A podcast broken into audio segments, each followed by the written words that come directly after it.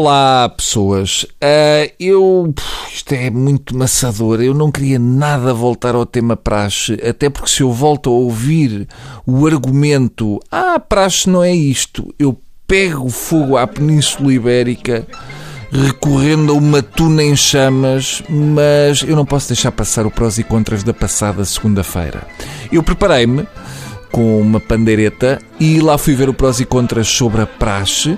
Como não podia deixar de ser, estava lá aquele que pode ser considerado o Papa da Praxe, o Duque de Coimbra. Ora, o Duque de Coimbra é um tipo de 50 anos de capa de estudante.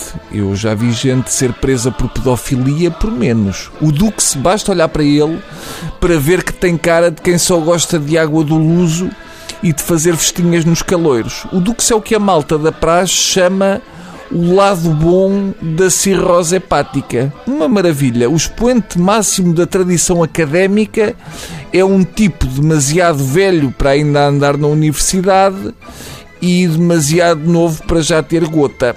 O Rei Supremo da Praxe é fácil de detectar porque tem garrafões de Camilo Alves no lugar da menina dos olhos. Foi uma hora e meia de prós e contras na reitoria da universidade e podemos afirmar que o Dux nunca tinha estado tanto tempo sentado numa sala de aula.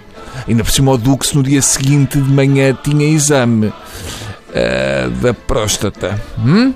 O que mais me fez confusão foi o Dux ter justificado os seus 24 anos na universidade com o facto de também estar a trabalhar e ser demasiado difícil conjugar a dupla tarefa. Fez-me confusão porque ele deu esta desculpa de lagrimita no olho e pareceu uma desculpa de coitadinho quando afinal é suposta praxe fazer dos estudantes uns grandes homens. O que eu acho é que deviam ter fotografias do fígado Dux nas capas e batinas, como fazem nos maços de tabaco.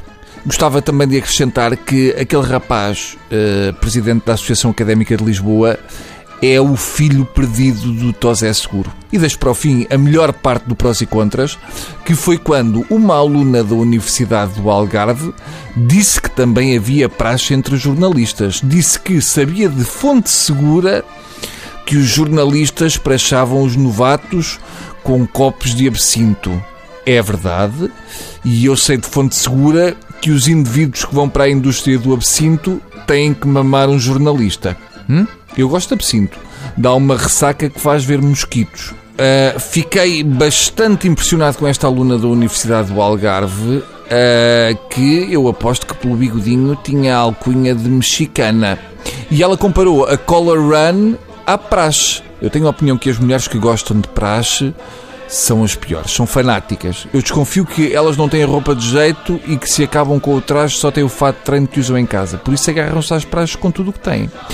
E agora prometo que não vou voltar ao tema praxe, portanto pintem lá quem quiserem e ponham de quatro o mundo que vão ver se o Bruno se importa. Há de vos aparecer umidade nas meninges antes que eu me rale. Agora não chateiem, se vierem perguntar por mim, eu estou a fazer a mulher gorda com balões. Pronto, adeus.